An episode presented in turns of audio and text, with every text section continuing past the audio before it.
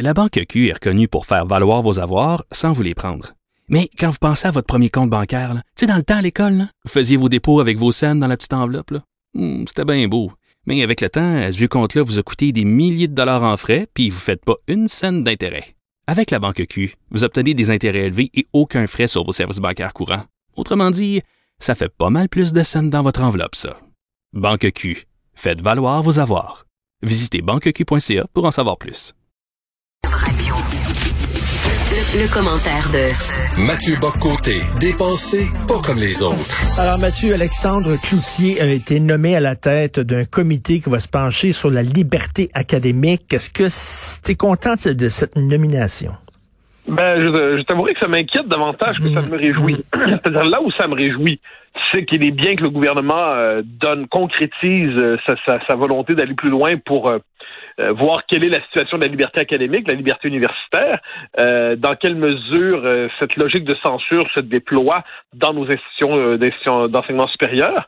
Là où ça m'inquiète, c'est que Alexandre Cloutier, sans préjuger de ce qu'il dira dans ce dossier-là, mais est un partisan de plusieurs des théories qui, et de certaines d'entre elles particulièrement, qui, euh, qui poussent aujourd'hui à cette logique de la censure académique. On sait que c'est un idéologiquement, on peut dire que c'était ce qu'on appelait, il fut un temps, un inclusif, euh, les, mais pas au sens de l'inclusion de tous, mais un courant idéologique qui était très réservé, par exemple, envers la charte de la laïcité, c'est tout à fait son droit, évidemment. Partisan de la théorie du racisme systémique, c'est tout à fait son droit. Mais tout ça mis ensemble, quand on sait que c'est au nom de la théorie du racisme systémique, par exemple, qu'à l'Université d'Ottawa s'est établie en bonne partie cette logique de censure, eh bien, je suis curieux de voir comment il va jongler entre les définitions euh, nombreuses de ce principe.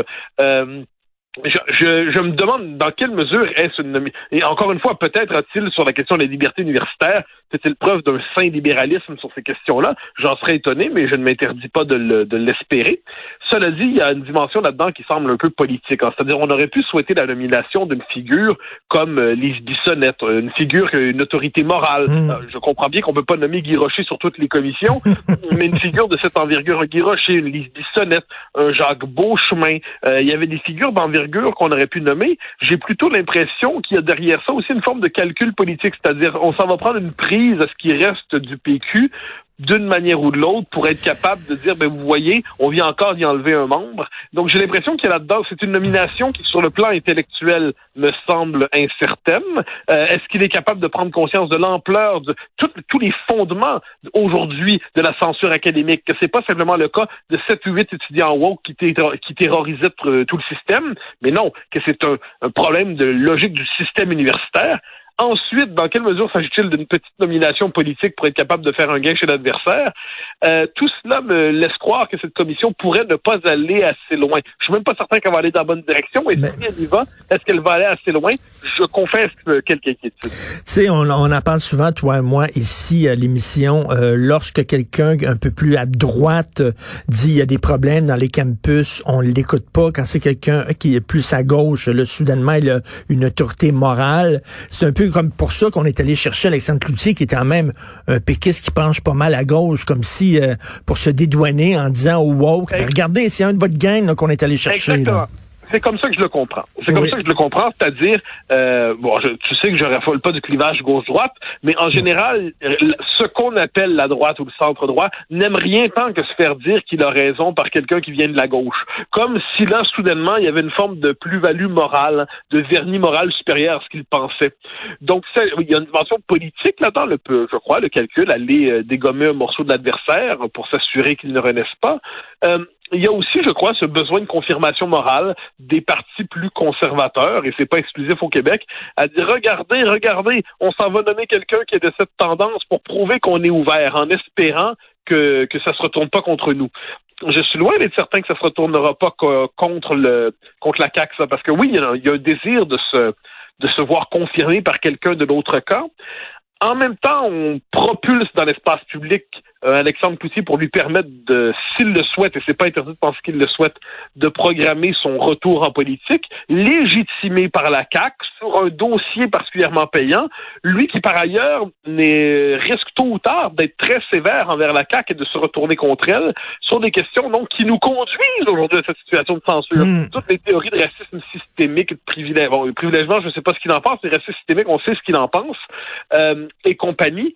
Donc moi, j'ai l'impression qu'il y a ici, dans cette nomination, un calcul à courte vue, à très, très courte vue, qui pourrait se retourner contre le gouvernement, qui pourrait surtout, plus encore, se retourner contre, justement, le dossier sur la liberté universitaire, à tout le moins, qui ne lui donnera pas suffisamment d'ampleur. Parce que, je le redis, hein, si on ne sait pas, si on ne garde pas en tête que ce dossier-là, c'est pas seulement huit ou dix étudiants bizarres qui traînent dans l'institution, mais c'est de les baronnies universitaires, c'est-à-dire l'idéologisation du corps enseignant. Si on voit pas que c'est l'idéologisation des politiques de subvention, si on voit pas que les recteurs eux-mêmes, les recteurs eux-mêmes ont déjà entrepris aujourd'hui de, de, limiter la liberté d'expression pour ne pas heurter les sensibilités minoritaires.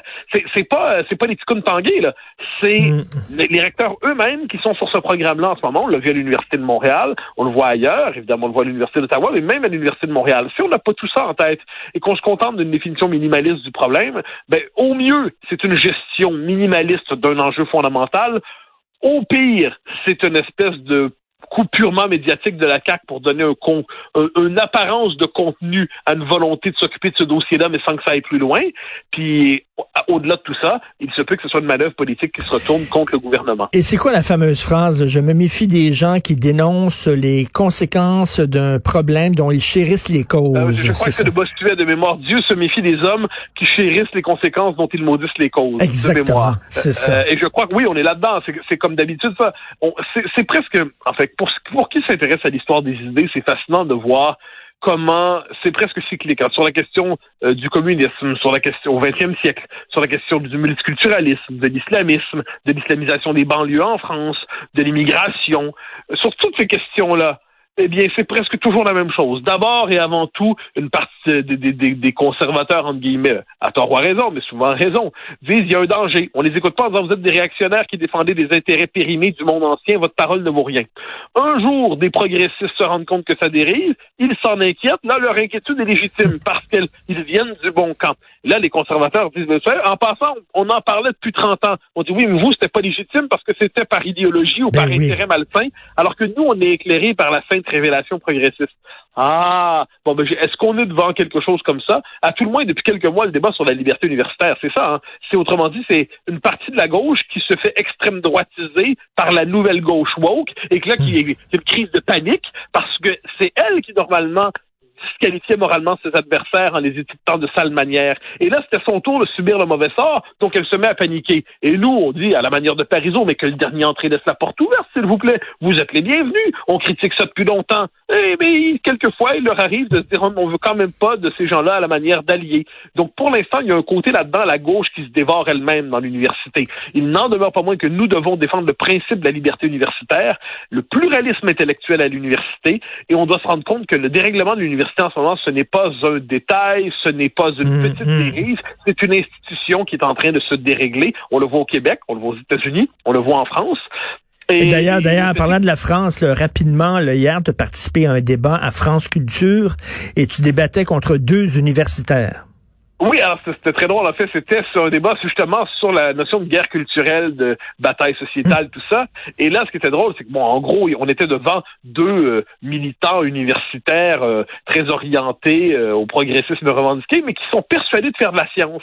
Et quand je leur faisais remarquer que les concepts qu'ils utilisaient étaient des concepts idéologiquement orientés, idéologiquement construits, que leur prétention à la science dure était quelque peu exagérée, qu'on était devant une forme de lysenkisme qui ne dit pas son nom pour aujourd'hui, eh bien, leur réaction était celle de, de mandarins, de la, en fait, des figures de la nomenclature universitaire qui étaient euh, heurtés par cette simple idée que leur concept ne soit pas purement scientifique.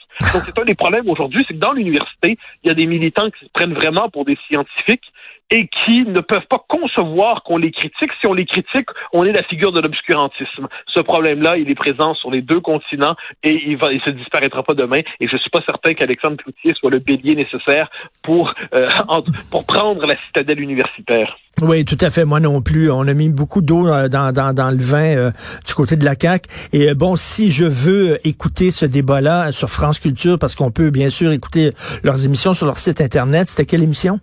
L'émission, c'est le temps du débat. Euh, c'est euh, animé par Emmanuel Laurentin. Je l'ai mis sur ma page Facebook et mon compte Twitter, mais c'est sur le, temps du débat sur France Culture. On trouve l'émission facilement. C'est sur le concept de guerre culturelle. Alors, on te trouvait tellement fort que ça a dû prendre deux personnes contre toi. Tu te battais contre deux personnes. Oui, c'était Bud Spencer à nouveau. Mais bon, c'était pas désagréable. L'animateur était, était correct. On je devine quelle était ses préférences, mais c'était c'était un débat qui n'était pas désagréable, même si j'avais l'impression d'être de, créer scandale et de provoquer l'hérésie dans un concile. Alors, c'était le géant Ferry qui se battait contre deux nains. J'ai très hâte d'écouter ça. Merci Mathieu Bocoté. Salut, bonne journée. Bye bye.